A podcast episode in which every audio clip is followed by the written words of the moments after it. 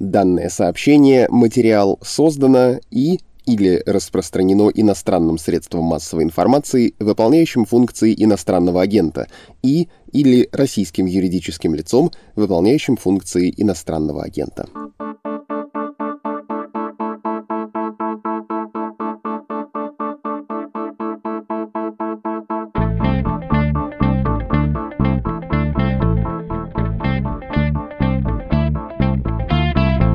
Здравствуйте, я Владислав Горин. Вы слушаете подкаст «Медузы. Что случилось?» о новостях, которые долго остаются важными. Вы слышали перед началом обязательное уведомление о нашем иноагентском статусе. Так вот, наш гость сегодняшний в иерархии официальных запретов в России стоит повыше. Ему вообще в Россию нельзя. Сегодня мы говорим с Майклом Макфулом. Не уверен, что надо представлять, но все-таки представлю. И думаю, что одно перечисление всем, кто не в курсе, поможет нарисовать траекторию жизненную. Сейчас профессор Стэнфорда и политолог. Раньше раньше посол в России, советник президента Обамы, соавтор перезагрузки отношений США и России. Здравствуйте, Майкл. Здравствуйте. Вы говорите очень быстро на русском языке, Владислав. Я напомню практически все, но не все, поскольку у меня нет практики здесь на русском языке, но я стараюсь говорить по-русски. Хорошо, а я буду помедленней. Давайте начнем с перезагрузки. Раз я ее последний назвал, я часто, глядя на безобразие, что совершаются у нас дома, с некоторой даже теплотой вспоминаю то, что было 10 лет назад. Вроде бы не самые прекрасные времена, но насколько тогда было больше оптимизма по поводу грядущего, насколько больше вариантов могло осуществиться. Давайте вернемся к тем временам, но оптика пусть будет ваша, внешнеполитическая. Посмотрим на все это ваше вашими глазами. Что думаете о тех временах, о перезагрузке? Что это было за время и было ли это неким шансом, может быть, утраченным сейчас? Ну, идея перезагрузки была довольно просто.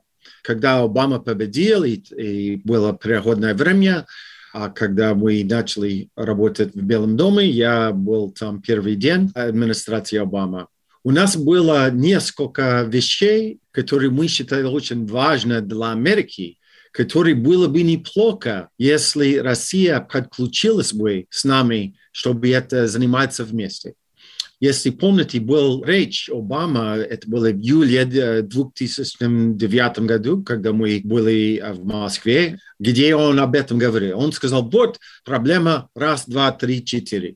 Мы будем стараться решить эту проблему отдельно, если надо. Но было бы лучше, мы считаем, Обама считает, для Америки и для России, если мы работали вместе на эти проекты. Допустим, был проект, сейчас это называется SNV-2 на английском, SNV-3, по-моему, на русском языке, да? Очень конкретная задача. Старый договор, по-моему, последний год, это было именно в 2009 году, мы считали, что было бы неплохо для нас продолжать этот договор. И слава богу, между прочим, что Путин и Байден одобрили, делая это СМ-3 еще на пять лет. Иран. Мы считали, что было бы очень плохо, если Иран имел ядерное оружие. Мы хотели работать в России, чтобы это не будет. И достигли это тоже, эту задачу. Афганистан. Ну, уже время иначе, естественно, да. Но сначала администрации Обама мы считали, что надо увеличивать число солдатов в Афганистане не получилось, как мы сейчас знаем. Но первый год Обамы он сделал такое решение, и мы хотели помощь из России, чтобы обеспечить наши солдаты. Это называется NDN, Northern Distribution Network, где было ряд возможностей через Россию обеспечить наши солдаты в Афганистане. Я могу уточнить э, еще несколько другие, но идея очень простая. Если мы работаем вместе, мы можем реализовать эти задачи лучше для нас, лучше для России. И вот была самая главная идея перезагрузки. И, между прочим, первые три, даже четыре года перезагрузки при Медведеве мы много сделали вместе, очень много. Если вспомните, и русские, и американские одобрили эту работу вместе. Да?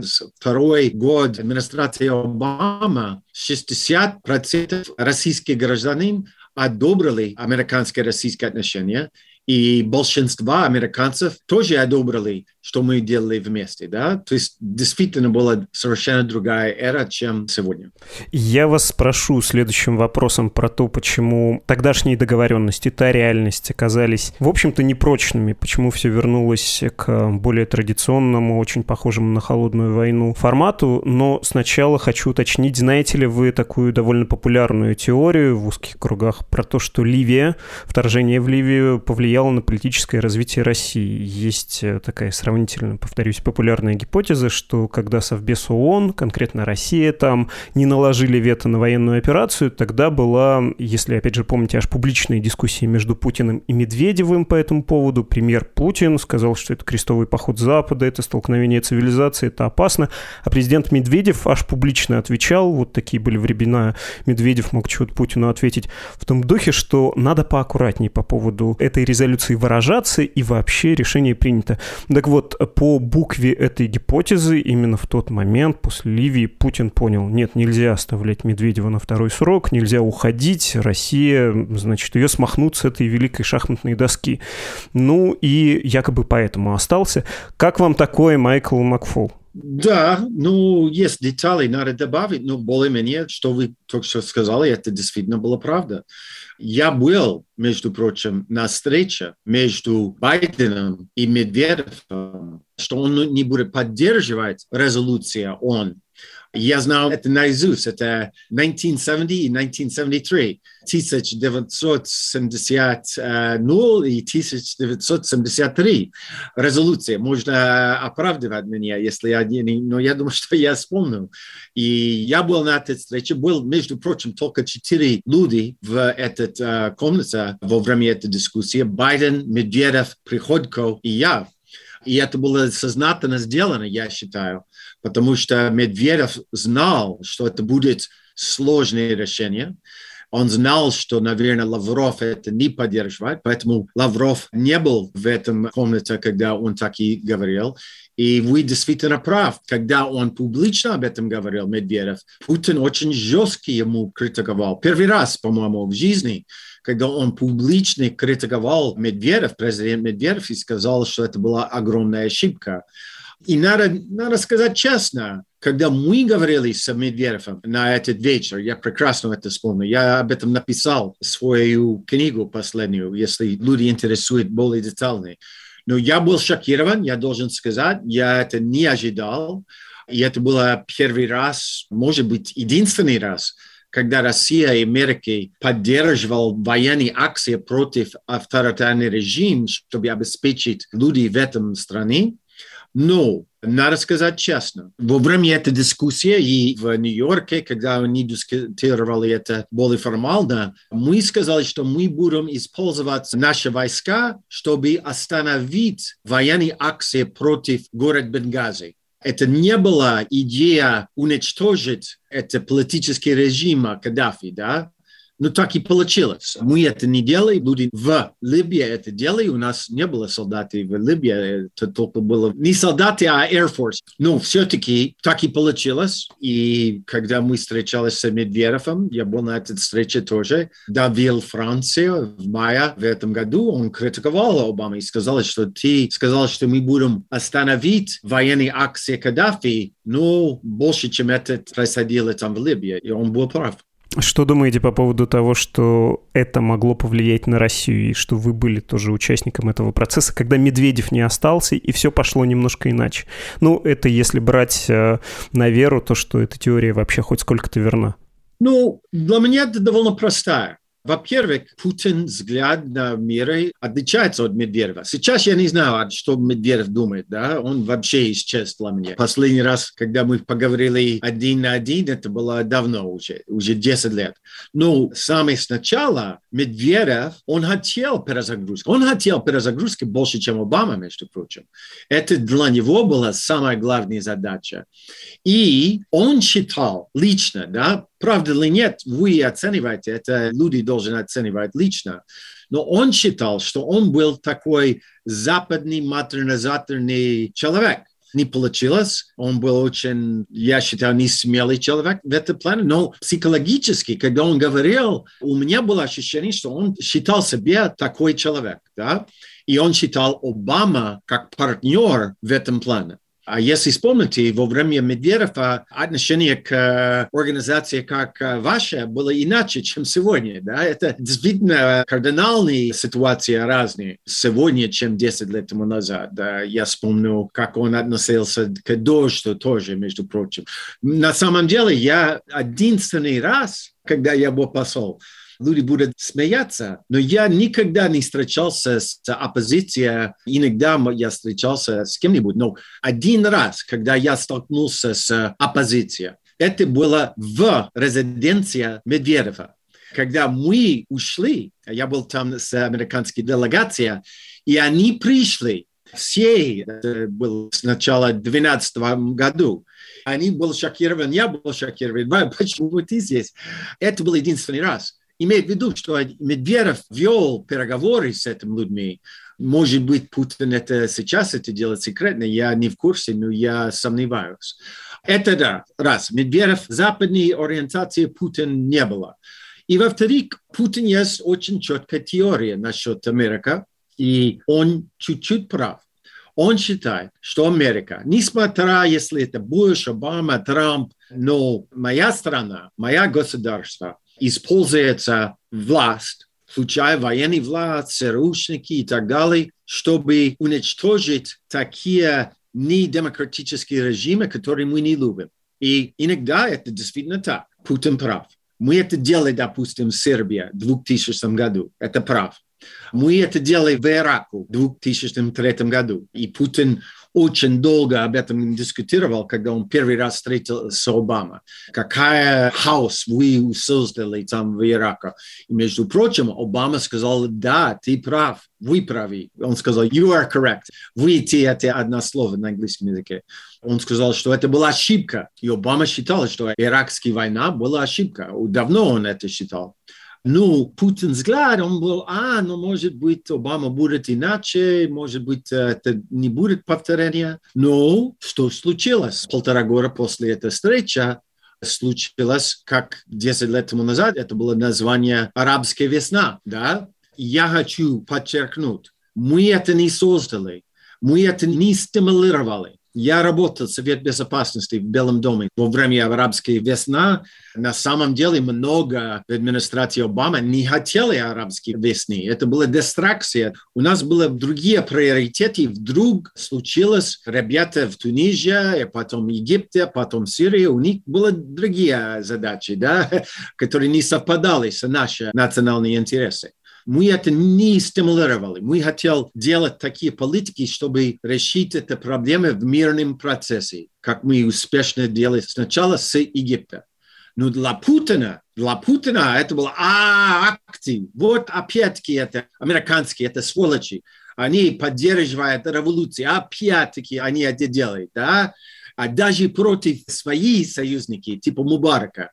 Я вспомню, когда он об этом говорил с Обамой. И он видел американские руки там, да, он не может верить, что люди в Египте сами это делали. Он это не верит, да. Он все время ищет рука ЦРУ, и все время он так и делает.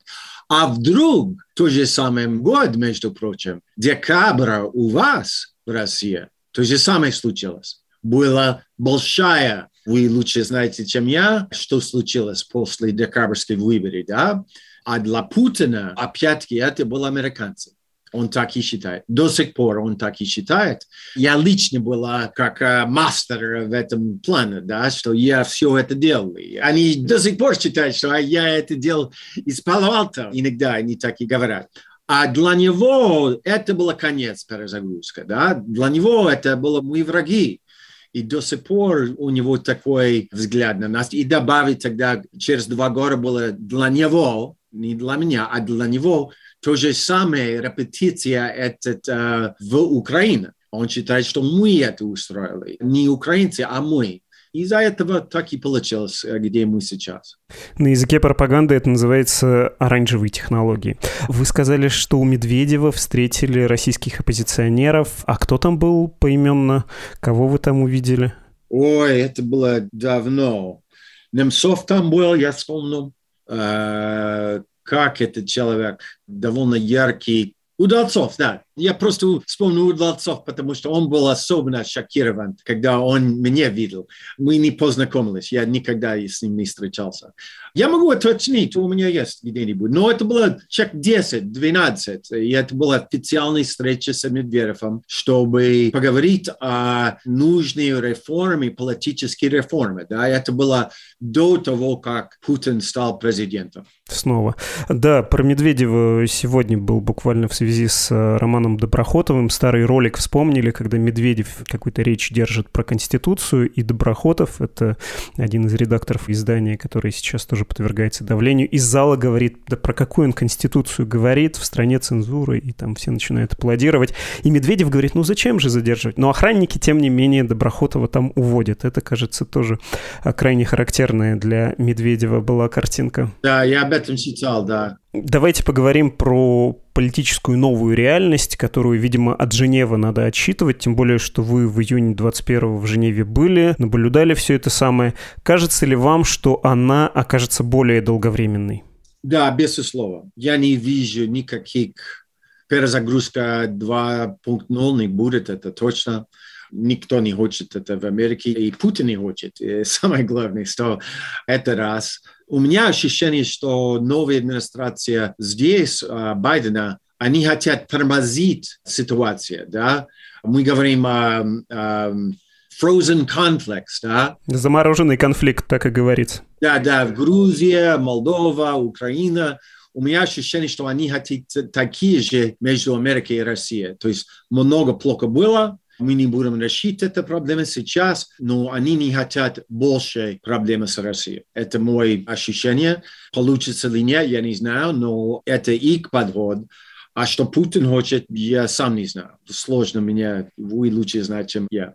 Посмотрите, Джозеф Байден говорил про то, что хочет стабильности в отношениях с Россией. Международные комментаторы обычно тут добавляют, и я скажу иронично, что явно с целью принижения роли России в многополярном мире. А стабильность Байдену нужна, чтобы состязаться с Китаем, а Россия на самом деле боковой сюжет. У вас такое же ощущение, что это вообще не приоритет? Все интересы Соединенных Штатов внешнеполитический сейчас на Дальнем Востоке, а Россия — это вот такой дальний медвежий угол. Ну да, я думаю, что более-менее это их позиция. Я считаю, что это не будет успешно. Это мой личный точка зрения. Я считаю, это ошибка. Но да, я считаю, что такой позиции есть в администрации Байдена. Они хотят сотрудничать на очень конкретные, ну, узкие задачи, да ядерное оружие, опять-таки, да, они не хотят больше проблемы в Украине, допустим, да, но это значит, что они не будут попытаться делать более активные политики, чтобы помогать юнификации в Украине, который, я считаю, должен быть приоритет. И насчет вопрос по демократии, права человека, у них очень сложное положение сейчас, потому что, с одной стороны, Байден много говорит, что есть борьба между демократами и диктатурами в, в мире, он много раз об этом уже говорил публично. Между прочим, я считаю, что он прав, когда он такой анализ делает. И это факт. Иногда люди здесь, как называемые реалисты, якобы, они говорят, лучше не заниматься права человека, демократия. Это, может быть, ты не хочешь это, но Путин обеспечит такие вещи, потому что демократические страны и демократические нормы – это действительно угроза для Путина несмотря на что Байден говорит и, или что я говорит. Это факт. Это то же самое для господина Ши, э, Ши Цзиньпин. Сам факт, что есть другая государство демократические, это проблема для тех, которые стать властями без демократических принципов. Да? То есть это факт, это не нормативный, это эмпиристический факт, я считаю. Это раз. Я очень рад, что он так и говорит. Я очень рад, о чем он говорил на его пресс-конференции в Женеве. Он говорил о Навальном, да, и он говорил о других вещах. Но что они делают конкретно, чтобы защищать права человека в России, в Беларуси, в Украине, Грузии? Не знаю. Я пока не видел их план, я хочу сказать. Я знаю, что они хотят. Это люди, которые я лично знаю очень близко но я не знал их план, чтобы реализовать какую-нибудь стратегию к этому. А нет у вас ощущения, что Женева, такого рода договоренности, это все близко к тому, чего, во-первых, желал Кремль, а во-вторых, все это немножко в духе пакта о взаимном невмешательстве и даже если совсем утрировать, такой раздел сфер. Мы больше не услышим о ваших хакерах, о других угрозах, а вы можете, не знаю, Северный поток достраивать, тем более немцы, наши союзники тоже хотят. Вы можете делать что вам угодно внутри страны, мы будем говорить про права человека, но эти слова будут ритуальными, это не будет иметь серьезных последствий. СНВ-3 вместе подпишем, ну и так далее, вплоть до украинского вопроса, белорусского вопроса. Не кажется ли вам, что это, повторюсь, такой пакт, который еще и поощряет на самом деле людей, которых хотят сдерживать. Не хочется приводить никаких аналогий, но такого рода раздел является, в общем-то, и поощрением тоже. Ну, я читаю, когда люди так и говорят и считают, да, и в России, и в Америке есть такие аналитики, которые так и говорят. Во-первых, я убежден, что люди, которые я знаю в администрации Байдена, включая президента Байдена, не хотят и не думает в этом духе, да, Ялта 2.0, они не считают. Но есть другое. Может быть, они не считают, не хотят, но де-факто получается. Это другое. И это будет воспринято как вторая Ялта. Но я считаю, пока рано считать таким образом, ну, это разные вещи, да. Может быть, ты хочешь что-то делать, но не получается, потому что другое не хочет, да. И я беспокоюсь, что, может быть, они не хотят это, ну, получается в будущем. Но я считаю, что это пока рано говорить это, во-первых. Во-вторых, это не будет работать, даже если они хотели это делать, да, скажем так, как Никсон и Киссинджер, да, они классические реалисты, да, Киссинджер я очень хорошо знаю. Все-таки в Америке у нас нет диктатуры, Байден сам не решает внешней политики. Есть сенатор, есть конгресс, есть NGOs, которые, даже если он сам такой политик делает, они будут делать, что они хотят. И что будет в конце концов, не ясно, но это будет демократический процесс. В этом я убежден. Вспомните, допустим, да, Никсон и Киссинджер. Они такой сфер влияния, они хотели, да, с Китаем и Советским Союзом. И это был их взгляд. И они попытались это делать во время детант. Но пик этой политики была в 1972 году, а через два года они хотели обеспечить больше торговли с Советским Союзом. А в этом новый акт, это называется Trade Act, торговый акт, который Конгресс должен одобрить, они добавили туда правка. Называется Джексон Венник. Поправка Джексона Венника, да. Да, да, довольно известный, да. То есть господин Джексон и господин Венник, у них была другая точка зрения. Они хотят обеспечить права человека, особенно еврейские население в Советском Союзе. И вот получилось Джексон Венник Amendment. То же самое с закон Магнитского. То есть это не будет, даже если сам Байден хотел, я убежден, что он не хочет. Но даже если он хотел, я не уверен, что он мог бы это получаться. И у нас очень, э, между прочим, я только что вспомнил, у нас уже опыт это. Был такой Трамп, я не знаю, если вы забыл, но у нас был другой президент, который любил президент Путин.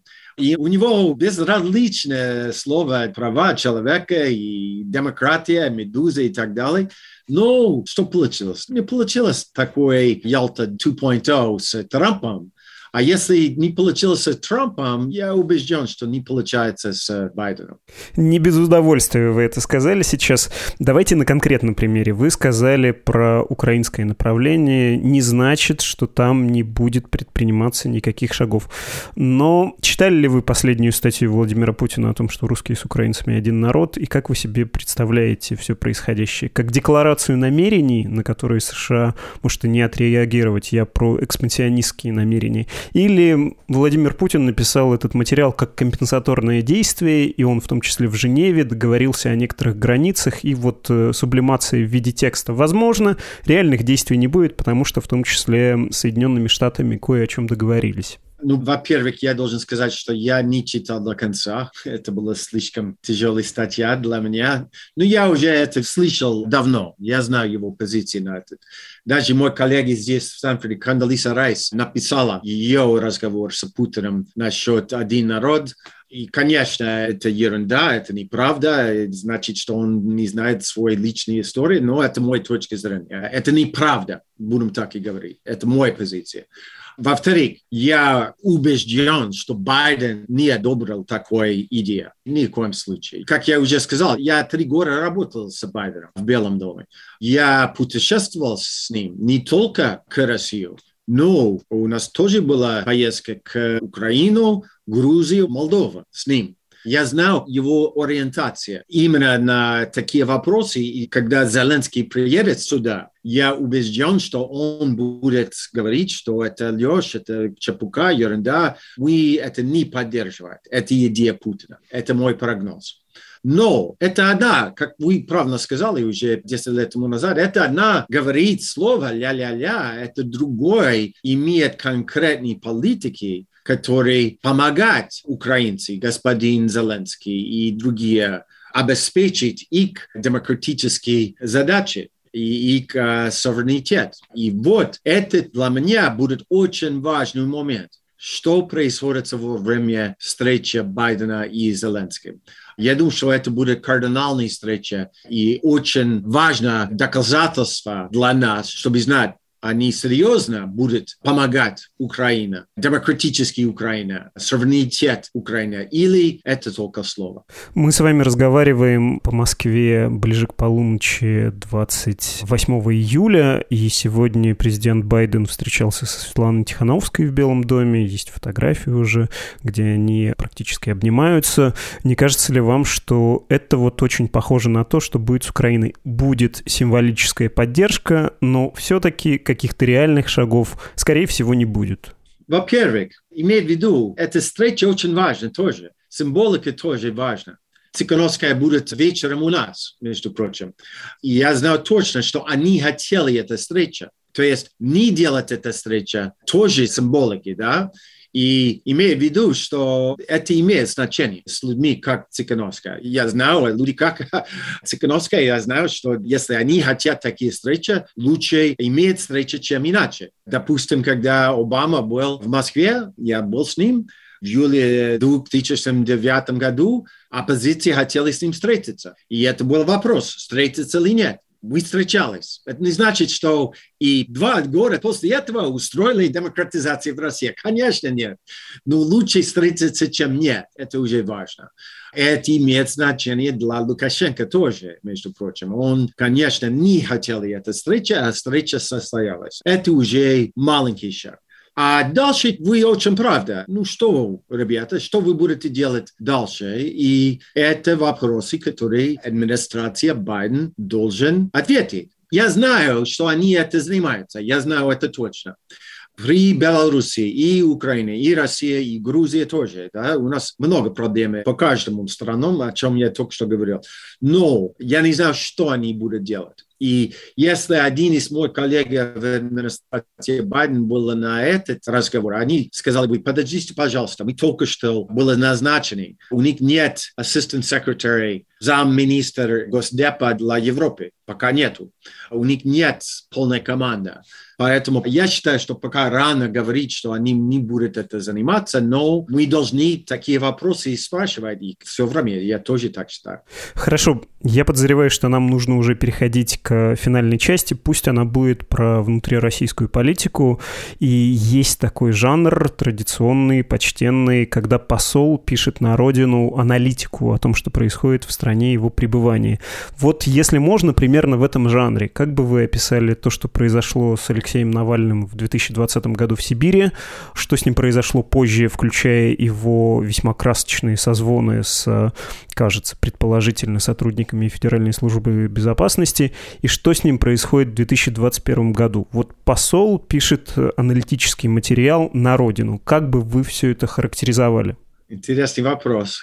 Ну, этот год для меня, и я хочу подчеркнуть, что я занимаюсь другими вещами сейчас, да, поскольку я не могу быть в России, поэтому я не делал исследовательская работа насчет России сегодня. Просто я не могу. Путин не хочет мне такие работы делать, я так и ставлю. Но ну, сам факт, что он не хотят, что я был бы в России, тоже интересно. Зачем? Он меня боится. Почему это так важно для его? И я сознательно все время говорю его, потому что люди любят говорить, что «О, это не Путин, Путин это не делал, Путин не делал это против Медуза, Путин это не делал против Навального». Это нет. Когда люди говорят это, либо они знают, что они не говорят правду, либо они не знают, как нынешний режим работает. Но я сказал будет таким образом. Давайте начнем с самого сначала. 20 лет тому назад Путин самый-самый сначала было видно, что он не поддерживает демократические институции. И первые, вы помните, да, первые шаги против, это был против СМИ, естественно. Он понимает прекрасно власть СМИ, и вот почему он взял ОРТ и взял НТВ, потому что это был очевидно его взгляд на этот вопрос. Рыночная реформа, внешней политики это была другая. Но насчет демократии это было ясно с самого начала. Он считает, что его система лучше, чем демократический. Бурм, проще говорить. Это был его вид. Но сначала у него была довольно, я сказал, современная система управляемой демократии или sovereign democracy, как uh, Сурков говорил. Да? То есть пусть Медуза работает, пусть Навальный делает кое-что. Это не мешает нас, и это лучше, потому что мы могли сказать к миру, что мы демократические, и в стране есть возможность для активных людей что-нибудь делать, но это не имеет значения для, что самое важное. Это была система. Эта система сегодня, конечно, разрухнула. Именно в этом году, я считаю, это был поворот. Это было действительно кардинально разное, чем даже когда я был послом, ну, даже чем год-два тому назад. И вы знаете все эти факты лучше, чем я, но как э, наблюдатель я шокирован, я должен сказать. Я не понимаю. Если я был бы такой Сурков к Путину сейчас, я сказал, зачем вы это делаете, господин президент? Не надо это делать. И сам факт, что он считает, что он надо так делать, это имеет значение. Это значит, что у них есть такая данные, которые я не владею, который обеспечит их стабильность в России. И я просто не вижу, как это может продолжать надолго. Я занимаюсь сравнительными демократическими процессами, да, не только Россия, как политолог сейчас, не как бывший посол. И есть довольно четкая теория модернизации в науке чем богаче народа, чем вероятность, что будет демократия. Да? Это теория модернизации Симон Мартин Липсет уже 60 лет тому назад. Сегодня, если смотрите, где самые богатые люди в мире, я это делаю просто из памяти, наизусть. У меня нет данных со мной, но, по-моему, 19 из 20 страны самые богатые. GDP per capita, я имею в виду, да, то есть по каждому человеку, они все демократии. ВВП это по-русски называется, на душу населения. Да, единственный, который нет, это Сингапур. А если смотрите самые богатые по каждому человеку страны, которые не демократические, Россия один из первых. Это, по-моему, нестабильная ситуация. И когда я говорю нестабильно, я имею в виду через лет 10-20. Я не говорю о завтра или послезавтра. И, может быть, Путин и его коллеги тоже такие данные смотрят, и они делают это crackdown, да, это репрессия. Это хуже, чем ну, я думаю, что на, при Горбачева такая репрессия не было. Да? Когда люди говорят, эта репрессия никогда не была в России, действительно так. Но я думаю, что надо даже при Советском Союзе напомнить, что я жил в Советском Союзе в 95-м, и 8-м, и 9-м, и 90 и такие репрессии тоже не было. В 85-м, наверное. А 80, извините, да, да, в 85-м, да. Я не хочу, конечно, перекладывать ответственность, но, как вам кажется, Женева и политика администрации в Белом доме, она немножко все-таки способствует, развязывает руки тому, чтобы происходило то, что сейчас происходит в России последние пару лет. То, что произошло с Навальным, со свободной прессой, с независимыми и некоммерческими организациями и прочее, прочее, прочее. Есть ли в этом хоть какой-то небольшой вклад? И вот если возвращаться к этой выдуманной картине, посол пишет аналитическую записку. Я не знаю, есть ли там рекомендации, никогда не читал таких документов. Чтобы вы рекомендовали, сказали бы, нет, все-таки нужно не договариваться, нужно больше внимания обращать на то, что происходит в стране. Ну, мой точки зрения очень очевидно. Я очень открытый человек. И на самом деле я написал мою статью, как вы говорите, журнал Foreign Affairs, именно в этом духе. Да? Это журнал, где Кеннон сам написал свою статью 70 лет тому назад. И я вспомнил это, когда я написал мой. Что я говорил? Я говорил, нужно сдержанный, да, и надо вернуться к этому. Это очевидно, надо это делать. И я предложил несколько очень конкретных шаги, которые мы должны заниматься. И я надеюсь, что господин Байден и его администрация будут делать эти шаги. Но я тоже написал, что у нас нет возможности обеспечить демократические революции в России. Когда люди говорят о нас, я не согласен. Я сто процентов не согласен. Что я написал? Во-первых, не поддерживает те, которые обеспечат диктатуры. Может быть, ты не можешь помогать демократическим людям. Я говорю, это не только Россия, это вообще такая идея. Но не надо помогать те, которые обеспечат диктатуры. И Байден, они, они должны больше подумать об этом. Вы говорили о нескольких вещах, которые я считаю обеспечат режим Путина. Не надо это заниматься. И третий, надо найти больше возможностей иметь контакты с людьми в России. Скоро, если я не ошибаюсь, может быть, даже в этой неделе, Путин будет новая акция Кремля. Значит, что у нас будет, а, по-моему, может быть, вы знаете точно числа, но номер это будет 700 российских граждан, которые сейчас работают в посольстве, не будут работать в посольстве. Да? Это большое сокращение. Когда я был там, у нас было полтора тысячи людей, сейчас это будет очень маленькая сумма. Что это значит конкретно? Это значит конкретно, что российский гражданин будет очень трудно путешествовать к Америку. Это что Путин хочет. Путин боятся Голливуд, Путин боятся Диснейленд, Путин боятся российские туристы в штате Монтана, откуда я. Он боится это, да, очевидно. Он боится медуза, он боится информации, настоящей информации. Это очевидно, что он боится. Поэтому нам надо думать о других возможностях, чтобы иметь контакты с русскими людьми. И они должны очень серьезно об этом думать. А, я думаю, что этот процесс только начался. Между прочим, не только Байден, а я считаю, все люди в Америке, которые сам считают, надо обеспечить э, демократические идеи. Понятно. Спасибо за вывод. Спасибо за почти готовый заголовок «Путин боится Голливуда», «Путин боится Диснейленда», «Путин боится Медузу». Хорошо звучит.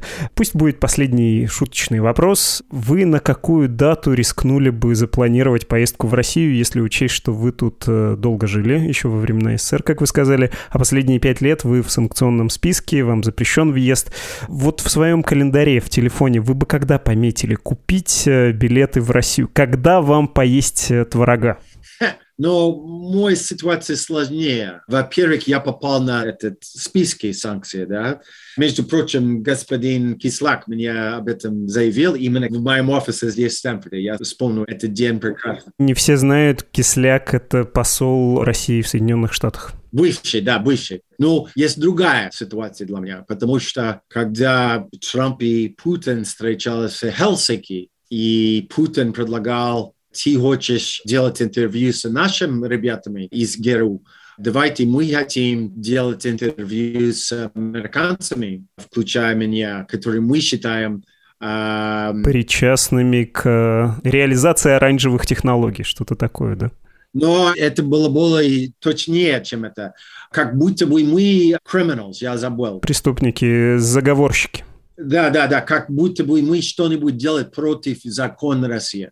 Не что мы criminals пока, но indictment, да, то есть есть uh, смотрение на этот uh, список, по-моему, это было 12 человек, а день после этого российский генпрокуратура об этом говорил, и он говорил о меня, и очень странно, он намекал, что мой незаконный акция не было, когда я был послом. Это было, когда я работал в Совет Безопасности, и я курировал реакцию Обамы на смерть Магнитского. И вот что я делал. И он действительно прав. Я курировал наша реакция. Это действительно так. Я просто не знал, что это было против российского закона. Поэтому вряд ли, что я буду в России в ближайшее время. Но я довольно молодой человек. Я надеюсь, что когда-нибудь я имею возможность вернуться. Потому что действительно так, несмотря на политику на 5 секунд, я много раз жил в России и Советском Союзе при коммунизм, при демократии, при диктатуре. И я действительно скучаю про творог я сказал, это в этом году вы написали твит, что скучаете по творогу по-русски, и аж некоторые СМИ новость написали, Макфол скучает по творогу. Это в эту сторону было. Спасибо вам за разговор. Майкл Макфол, профессор Стэнфорда, где сегодня будет выступать Светлана Тихановская, доктор философии, политолог, бывший посол США в России. До свидания. Всего хорошего. Спасибо. Пока.